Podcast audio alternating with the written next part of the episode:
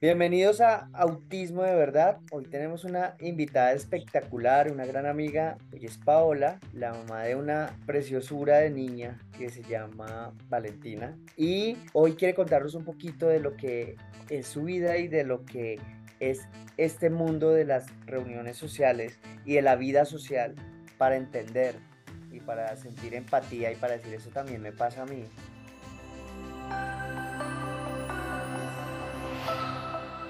El enigma del autismo, solo el autista lo puede definir. Gretchen Steve. Hola Lina, hola Paola. Hola Edwin, hola Lina, ¿cómo están? Gracias por invitarme. Bueno, como decía Edwin, este tema de los eventos sociales, de los espacios sociales, siempre es un reto como mamás y bueno, en general como familia, creo que nos, nos enfrentamos a unas situaciones que son un poco desconocidas y en las cuales también vamos adquiriendo algunos aprendizajes y algunas cosas dejándolas, dejándolas atrás. Entonces, bueno, cuéntanos un poco de tu historia, quién es Paola, bueno, eh, también un poco de, de tu hija y, y, luego empezamos también con este tema que nos, que nos convoca. Nuevamente, muchas gracias por invitarme. Yo soy Paola, soy la mamá de dos niños. Mi hijo mayor se llama Sebastián, es un niño pues neurotípico, como, como se expresa ahora. Valentina, que tiene cuatro años y fue diagnosticada con autismo cuando tenía más o menos dos años y, y seis meses. Empezamos el diagnóstico de Valen porque Valen no nos ponía atención, nosotros la llamábamos y, la llamábamos y, nos dábamos cuenta que ella no, no atendía como los comandos o el llamado y dijimos, Valentina debe tener un problema del oído y empezamos toda la consulta, todo, todo el recorrido. Casi duramos siete meses para que nos, nos confirmaran el diagnóstico de Valen. Ella pues está en un jardín de niños neurotípicos y nosotros lo que hemos hecho con Valentina es, justamente eso, o sea, exactamente igual que como hemos tratado, por ejemplo, a, Sebastián. Lógicamente con unos retos más importantes con Valen por su tema social, por, por su tema sensorial, pero al final nuestro, nuestro gran como propósito como familia ha sido darle a Valen ese mismo tratamiento que a Sebas en cuanto a colegio, en cuanto a educación, en cuanto a, todas las, las, cosas que han hecho parte del desarrollo de Sebastián, que ya tiene 11 años.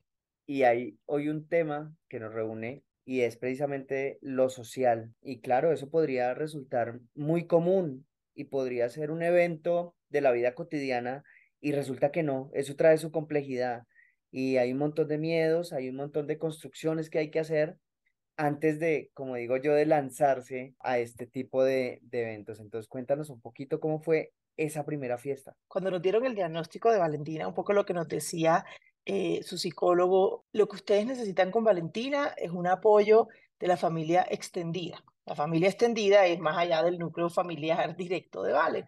Y, con ese apoyo y, al aceptar, digamos, la condición de Valentina, a ustedes se les va a facilitar todo. Y sí, es muy fácil que él lo diga, pero pues tú empiezas con, miles de miedos y empiezas a pensar, bueno, ¿y ahora qué? ¿Y qué viene? ¿Y, ¿Y, cómo le voy a decir a la gente? Porque no quiero que a Valentina la etiqueten, porque no quiero que la traten diferente, porque no, no o sea, quiero que la traten como, como cualquiera de los niños de la familia. Entonces, la primera fiesta que tuvimos fue el cumpleaños de un primito. Eh, evidentemente, bueno, había estado en sus cumpleaños, digamos, de la casa, de nosotros, de, de su hermano mayor, eh, y, perfecto, porque estaba dentro de su, dentro de su espacio.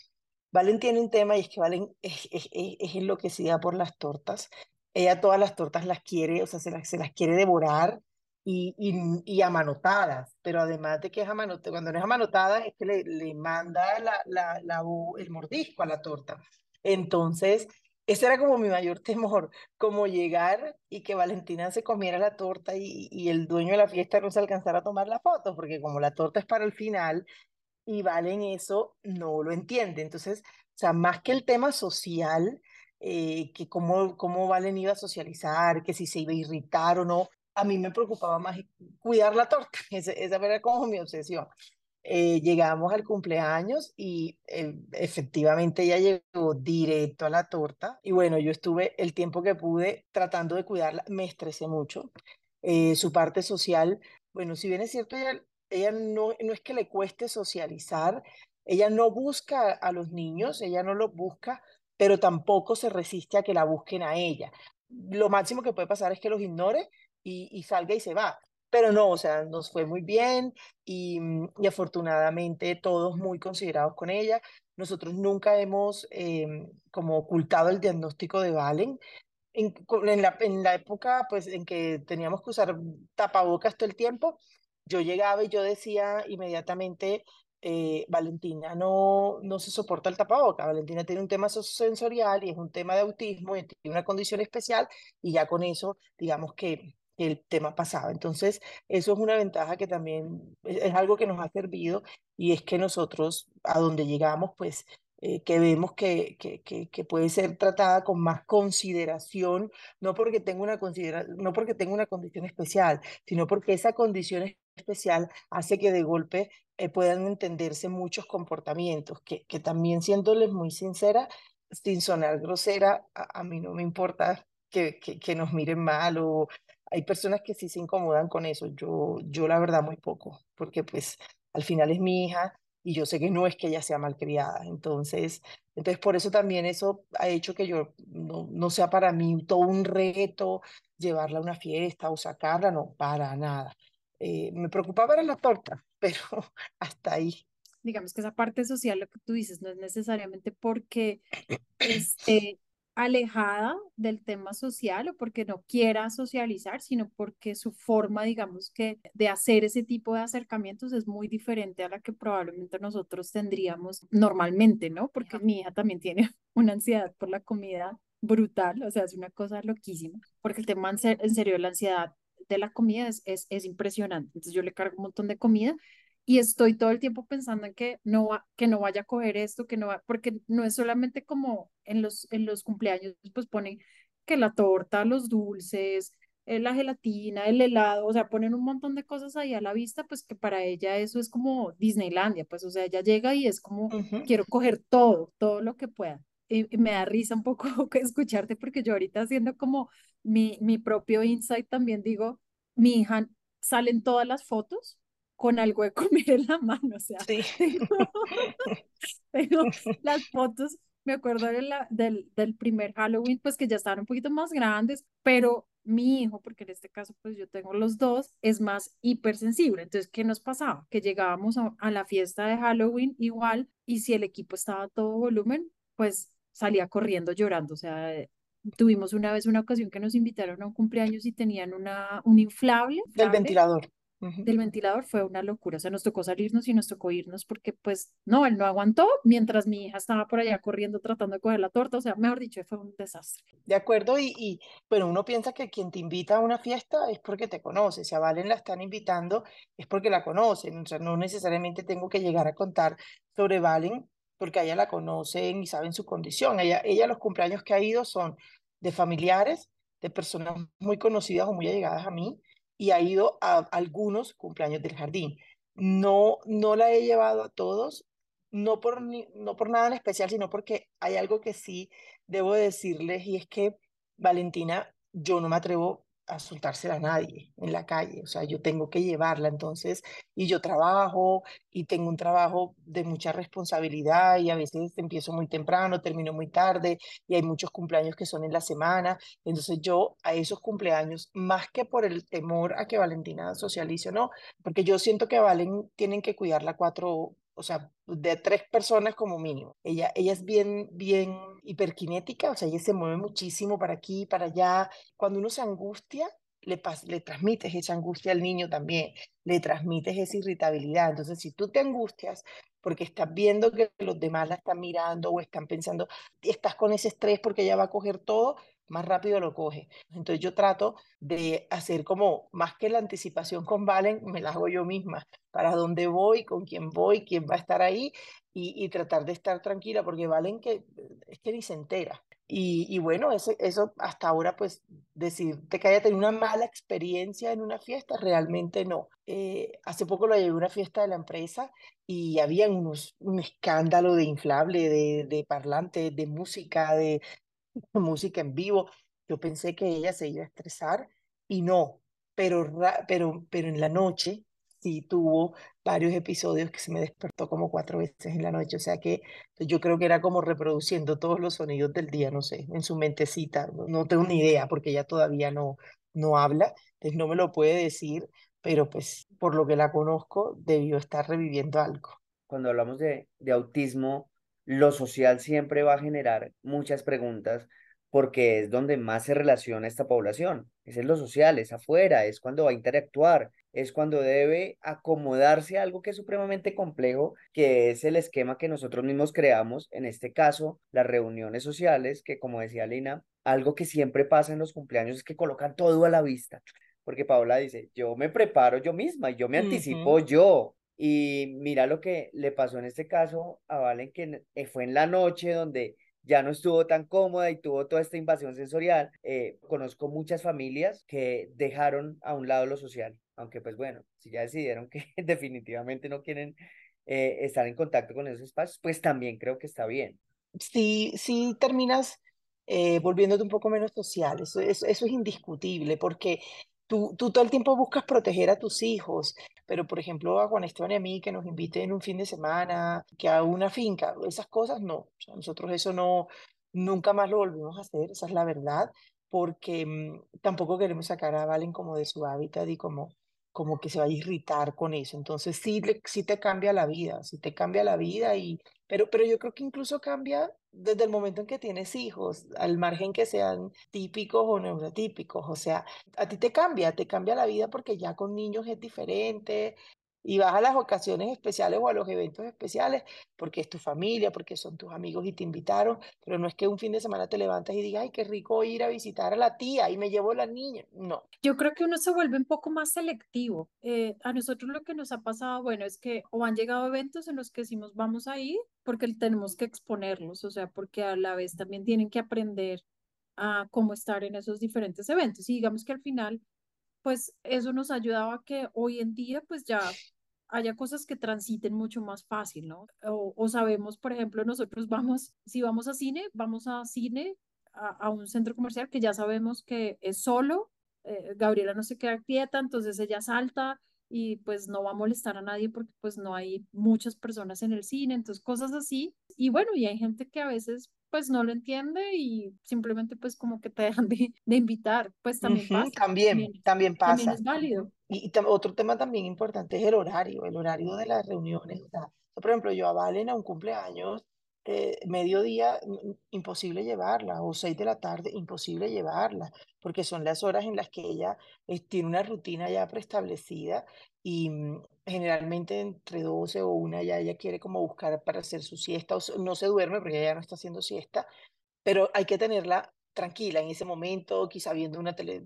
la tele o, o acostada eh, de ahorita runche, como digo yo, y, y, lo que uno quiere es que ellos estén bien y que pasen bien y que no se sientan mal nunca, y, y lo quieres para, para tus hijos siempre. Entonces, hay personas para las que eso es un sacrificio, por eso yo les decía, yo no soy la más sociable, de hecho yo ni siquiera, yo nunca ni un trago me, me, tomo en mi vida porque no, me llama la atención. Entonces, entonces, pues yo no hago un sacrificio como tal, pero hay personas para las que eso sí es un sacrificio y es completamente entendible porque uno sí se estresa. Se vale, se vale tener esas angustias, se vale dudar, se vale decir, yo no sé si llevarlo a un cumpleaños, yo no sé si pueda con esto. Eso también se vale y pienso que uno tiene que, como todo entrenamiento, buscar el momento, el espacio en el que esté listo. Parte también del mensaje es que si, si uno es docente, tratar de favorecer las relaciones sociales con los niños y las niñas es supremamente poderoso. Uno no se alcanza a imaginar lo que pueden construir. O sea, no a dar por hecho que no van a tener amigos o que no van a tener niños o niñas que les llamen la atención para jugar, para escuchar, para mirarlos, para quitarle la comida, para que jugar con, la, con, con los juguetes que tienen los... Eso pasa, pasa en cuestión a veces de milésimas de segundo hay que tener una mirada bastante fina y muy, y digamos que muy enfocada en el otro para uno darse cuenta y poder, darse cuenta y poder potencializarlo, porque hemos visto a Valentina con sus amigos, amigos que le caen bien y amigos que la buscan. A veces, y lo he visto a lo largo de mi carrera, si a veces damos los pasos necesarios para construir, podemos empezar desde antes ese camino de lo social y romper con muchos imaginarios también que hay. eh, efectivamente valen, o sea, hemos contado con esa gracia y, y, como con esa bendición. Cuando Valen empezó el jardín, que a mí me dijo su neuro, neuropediatra que ella debía ir al jardín, yo decía, pero, pero ¿qué va a hacer en el jardín? Yo me moría de susto. Si es que Valen, o sea, no atiende comandos, y él me no importa, a ver los otros niños, cómo los atienden, eh, a imitarlos. Es súper importante que ella esté con un grupo de niños, que esos niños le puedan aportar a ella. Entonces, lo que más le está aportando a Valen en su desarrollo, claramente es esa, esa interacción con los niños, pues lo que hemos trabajado con Edwin tiene un valor importantísimo, el, porque él ha involucrado en absolutamente todo y eso ha hecho que Valen también su desarrollo vaya avanzando mucho más rápido. Y yo creo que, que si me llevo como una reflexión de esta conversación es invitar, digamos que a esa comunidad, a esas personas que están alrededor, a esos amigos, digamos que también, pues a que favorezca esos espacios sociales y a que sea empático también para que esos espacios sociales no se cierren y pues la persona pueda seguir, digamos que en un curso normal de, de una vida normal como cualquiera de nosotros lo, lo puede tener siendo partícipe de esos eventos. Y creo que la otra, otra reflexión que me llevo es, es algo que tú decías ahorita, Edwin, es también a veces uno tiene un instinto, ¿no? Digamos que uno desde el rol de padre pues tiene un instinto de saber en qué momentos o hasta qué punto puede uno también llevar a su hijo a ciertas situaciones, entonces creo que también seguir ese instinto es válido, o sea, también a veces decir, ¿sabes qué?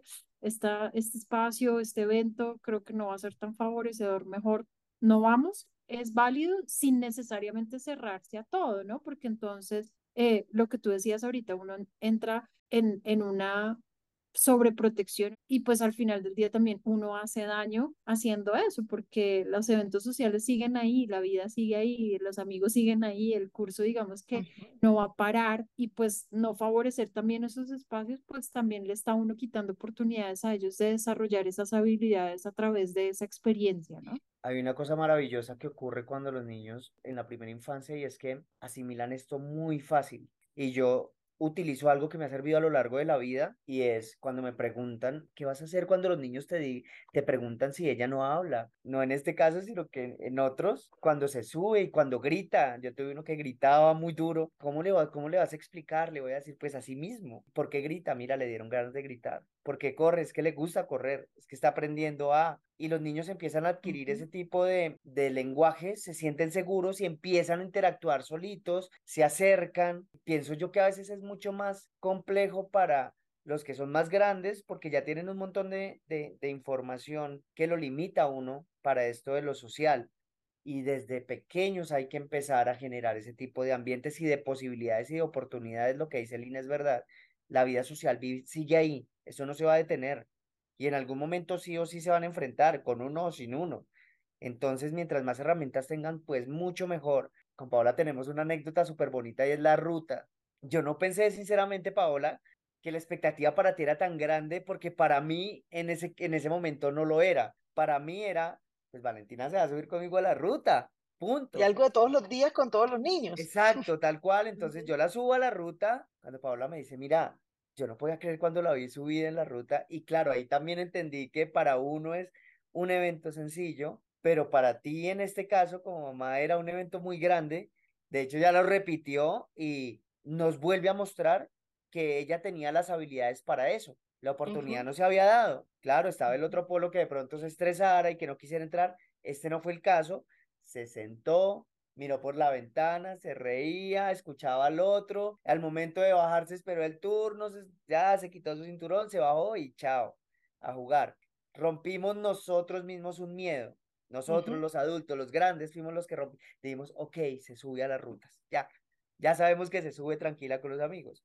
Necesitamos experimentar. No podemos saber de otra manera. Y creo que lo que tú dices alrededor, por ejemplo, de ese evento, no solamente lo que significa en términos de aprendizaje para nuestros niños dentro del autismo, sino también para los otros niños o, bueno, adultos, porque la vida social ocurre pues en, muchos estadios de, de, de la vida en general. Y es como eso también favorece un poco pues la inclusión, el conocimiento, la educación y que la gente pues naturalice un poco eso, ¿no? Pero si nosotros también quitamos ese espacio, no favorecemos la inclusión desde lo que el otro puede ver y puede aprender de, de, de, nuestros hijos, ¿no? Yo creo que la reflexión es también dejarlos ser, lógicamente con, con algunas medidas, con algunas precauciones, pero una cosa son las precauciones y otra cosa son las prevenciones, o sea, como no estar como tan prevenidos con todo, creo que puede ayudar muchísimo en el desarrollo de, de nuestros hijos, sin duda.